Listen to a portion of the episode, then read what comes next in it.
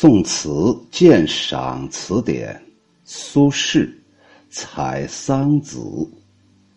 采桑子，苏轼。多情多感人多病，多景楼中，樽酒相逢，乐事回头一笑空。停杯且听。琵琶语，细捻轻拢，醉敛春容，斜照江天一抹红。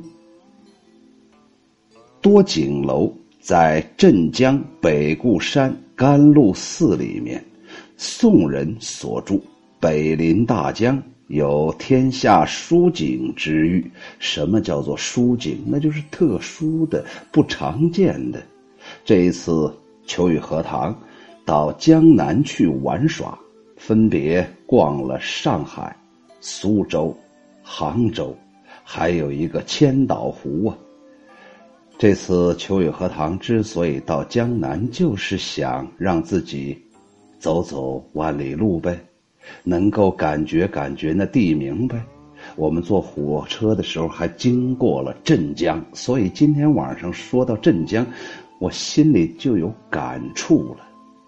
中国古时候人所说的“读万卷书，行万里路”，现在看起来，行万里路比读万卷书可能更重要。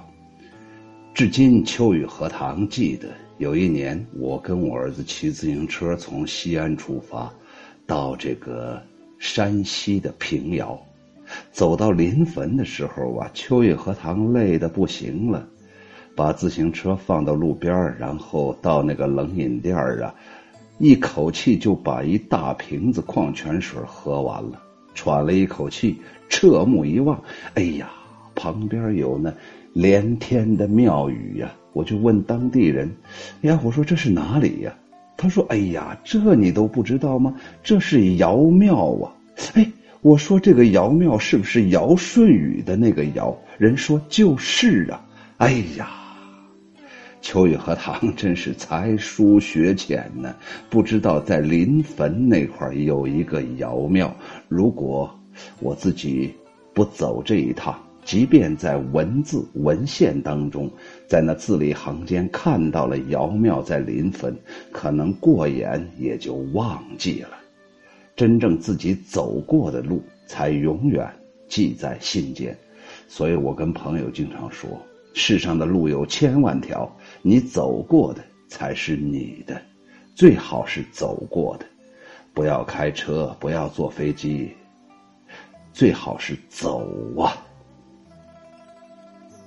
樽酒就是一杯酒呗，琵琶语指的是用音乐来表情达意，所以他用了一个语。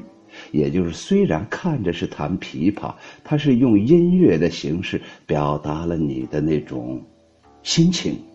比方说，小的时候秋雨荷塘受到的教育，学到的第一首歌就是“我在马路边捡到一分钱，把它交到警察叔叔手里边，叔叔拿着钱对我把头点，我高兴的说了声叔叔再见。”呀，那种愉悦的心情，好像捡了一个地球，拥有了宇宙一样，那种愉快的心情。那时候好像语言呢，就是用那种平直的话，你表达不出来，只能唱那首歌。我在马路边捡到一分钱。捻和拢是两种弹奏的指法。捻是揉那个琵琶弦，拢是扣那个琵琶弦。白居易在《琵琶行》当中不是有“青龙万年抹复挑，初为霓裳后六幺。大弦嘈嘈如急雨，小弦切切如私语。嘈嘈切切错杂弹，大珠小珠落玉盘”呢？醉脸就是喝醉了之后脸上泛起的红润。春容就像春日一样的暖和。我身在朝外，却依旧有着思国的情感和忧国的心痛。和友人在甘露寺的多景楼中有幸杯酒相逢，回想起之前为国所做的一些快事，却一笑而去。听到悠远的琵琶声，不由放下了手中的酒杯。弹琵琶的女子技术娴熟的演奏着动人的音乐，脸上泛起了像春日般的红晕，犹如江边斜照下来的一抹夕阳，美丽动人。这首《采桑子》是苏轼的即兴之作，虽然不是很完美，但却显示了他的那种素养和才华。宋神宗熙宁七年，也就是甲寅的仲冬，就是冬天的第二个月，也就是一零七四年的冬天，苏东坡调任到密州做了知州。途经润州的时候，也就是现在江苏镇江市的时候，和孙巨源、王正仲在甘露寺多景楼聚会，在。酒席宴间呢，有色艺俱佳的官妓胡琴相伴，周围是晚霞夕照，哎呀，越发显得那嗯景色非常的奇丽。于是孙巨源就请苏东坡临景填词，那意思就是，哎，你给我按照眼前的这个场景，你给我。整首小词呗，你不是很了不起吗？那你就给我写一首吧，就是这即兴之作，也不考虑，就这么随便溜达出来了。苏东坡当时就应约写下了这首《采桑子》，他还另作了一首名字叫做《润州甘露寺弹筝》的那首诗。这里面又存在一个问题：什么叫做官妓呢？官妓是古代供奉官员的妓女。唐宋的时候啊，为了官场啊那种应酬会宴，有官妓侍候。明代的官妓隶属于教坊司，不再侍候官吏。清朝初年的时候，才废除了这种官妓的制度。官员和妓女本来是社会地位悬殊的两种人，生活按理来说应该没有交集，但是在历史上，这两种人的关系曾经是最为紧密的。官妓，这个是为朝廷特别设定的这么一种人员呢。有大户人家抄家之后，他的那个女眷呢，就成了官妓了。也有自小培养成为官妓的，官妓不一定都是只有姿色，有些呀是为了迎合文官们的需要，他还得会会一些琴棋书画等等，要不然你怎么跟官员在一起？因为中国古时候的官员应该是都是读书人呐。首句多情多感人多病，他用的是。杜甫的“水宿浅信奉承群公”这首诗当中的第一句“鲁钝仍多病”的这种句型，以及也用了他后面的三个字，连用了三个“多”这个字，放在诗的一开始，就是为了表达情感。整个这个“三多”呀，就是苏轼写这首诗的一个。开源之地，发源之地呀。好，他就以那种奇物给人以强烈的印象。一般人写写文章啊，写诗词啊，很少有杜甫的啊，不是很少有这个苏轼的这样一种一开篇就是多情多感人多病，不像诗，好像是一个老太太在给对方啰嗦自己，哎。这一生多么背运，多么时乖命简，多么的不顺畅，所以它不像是诗啊，所以给人一种很突兀的感觉。你是苏东坡耶，你怎么能写出这么随随便便的一首词的第一句呢？而且你看看这第一句，有四个多呀：多情多感人多病，多景楼中。这四个多，比许三多还多一多。多景楼的这个多。和上句当中的三个多字相映成趣，直接点出了当下的环境。多景楼在北固山的后峰，甘露寺，下临长江，三面环水，登楼四望，美景尽收眼底，曾被称赞为天下江山第一楼。苏东坡博古通今。关心时政，喜欢寻幽探胜，这样的楼上赏景，又怎能不触景生情呢？怎么可能不留下诗篇呢？三国时候的孙权曾经在这里建都，宋武帝刘裕曾经在这里讨伐桓玄，东晋的谢安还有梁武帝萧衍也曾在这里流连。面对这样的古迹，苏轼思古思今，感慨万千，满怀愁绪涌上心头，自然会喷吐于笔端，也就成了三多：情多、感多、病多，凝练而又传神。苏东坡呀，最了不起的是可以让这样一个麻烦的句子呀戛然而止，在迅疾当中。直接就出现了多景楼，为的是顾及全篇，不使这忧愁情绪的抒发过多而显得自己哎太啰嗦。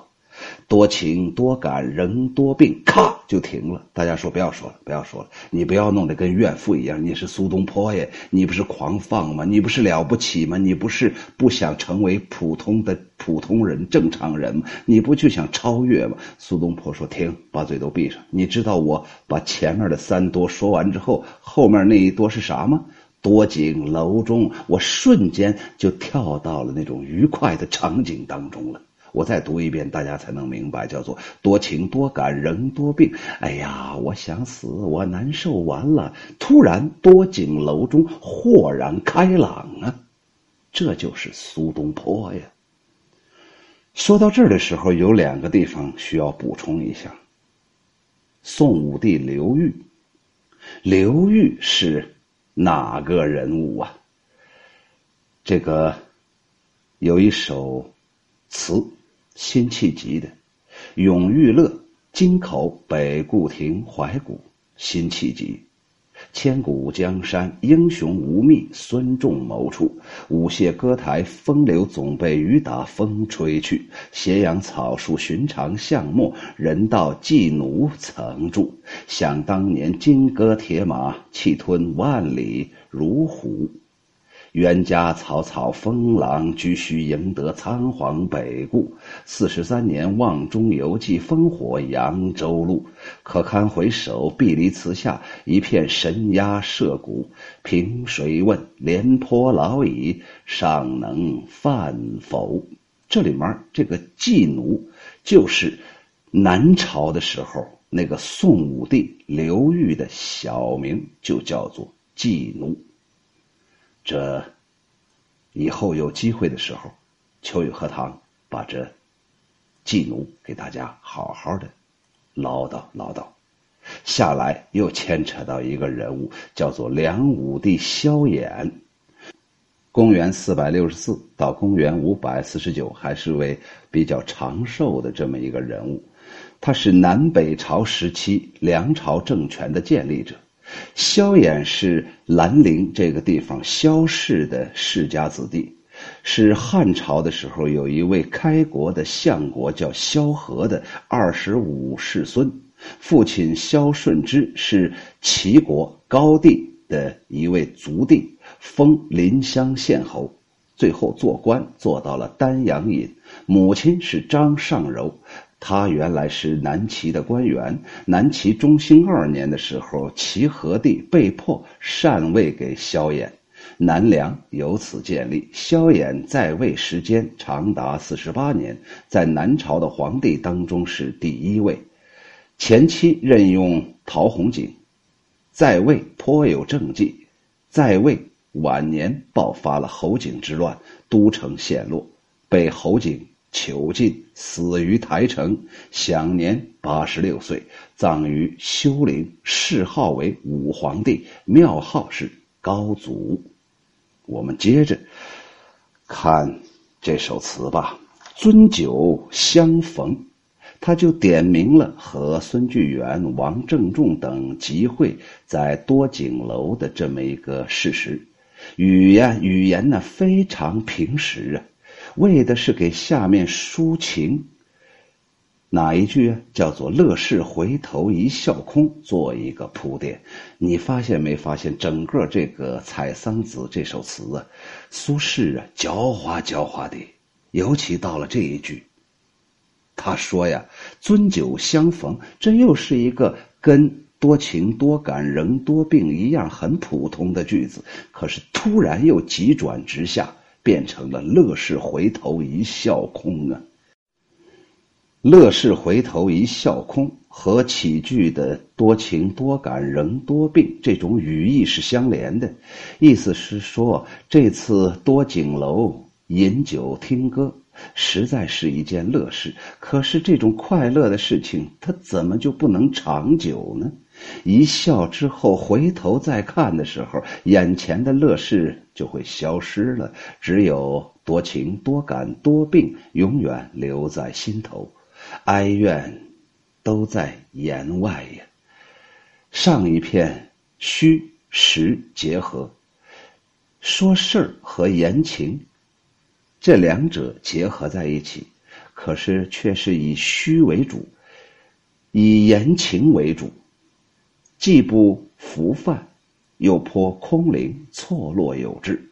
上一篇由情写到了事儿，又由事儿。归到了情，借眼前的场景写心中之情，意韵盎然，如神来之笔。停杯且听琵琶语，承上启下，认为乐事回头一笑空，所以不能以认真的态度来对待音乐，所以东坡特地的挑选了一个虚字。且放在了“听”这个字的前面，用以表现他当时不经意的心态。意思是：嗨，我们就暂时高兴一下吧，别把这人生太当回事儿了。细捻青拢这一句和上句中的琵琶语，都是来自于白居易的《琵琶行》当中的诗句变化出来的。他赞美的是关妓呀。弹那个琵琶的时候，那个技艺，本来无心欣赏，然而却被这美妙的琴声所吸引，就说明人家这关妓演奏的确实美妙。这个捻指的是左手手指按在那个弦柱上，左右的搓，左右的转；拢是左手的手指按按弦向里头推。赞美之情通过这一个捻，一个拢，由一个细一个轻这两个字就表达出来了，让人不由得联想到了白居易曾描述过的大珠小珠落玉盘的音乐之美。赞罢弹奏者的技艺，顺势就描写弹奏者。但是苏东坡惜墨如金，不去写这个官妓的容貌、形体和服饰等等，只用“醉脸春容”这四个字来写他的神韵。这官妓呀，就会显得丽而不艳。媚中含妆，看着很妩媚，实际上还有一种庄严，还有一种端庄，还有一种正规之美，活脱脱的就描摹出了一个怀抱琵琶的少女，两颊泛红，嘴角含笑的动人的姿态。斜照江天一抹红，是一句景语。就是写场景的这么一句，是当时残霞晚照的写实，也可以借以形容胡琴姑娘的醉脸。妙处在于难以捉摸，耐人寻味呀。到底这晚霞是真的晚霞，还是女子脸上泛起的红晕呢？还是这两者兼而有之呢？这句“斜照江天一抹红”，这个语意和李商隐乐游原的“夕阳无限好，只是近黄昏”大概还有些相似，只不过色彩要比李商隐明快得多，而他的意思又在言外罢了啊。东坡的这首小令，疏忽来去，只用了只言片语，却达到了曲折含蓄、严静而意倦的境界之美，实在是难得呀。秋雨荷塘又该啰嗦了，哼。这首词让秋雨荷塘读出了人生的悲苦。各位朋友，你听听秋雨荷塘说的在理不在理啊？苦和乐是人这一生当中必将遇到的，不管你愿意还是不愿意。可是苦和乐给人的感受完全不一样，苦可以痛彻骨髓，乐秋雨荷塘觉得只能到达肌肤啊。而更多的苦是由乐转化而来的。因为快乐而转化出来的痛苦，那就更加痛苦，而且难以再返回到快乐了。所以，苦和乐之间不是彼此转化的，有的时候只是转而不化了，没有变化了。所以，这首词是最标准的，由眼前的乐转向了内心的苦。那种苦是痛彻心扉、进入骨髓了，而乐永远是一种表层，所以我们现在沉淀到最后的，往往是悲苦远远大于快乐。幸好是苏东坡，他可以调节场面上的气氛，可以让自己在自己的笔端能够达到一种情感的。中和呀，这就是苏东坡值得我们学习的地方。《采桑子》苏轼，多情多感人多病，多景楼中，樽酒相逢乐事回头，一笑空。听悲且听琵琶语，细捻轻拢，醉敛春容。斜照江天一抹红。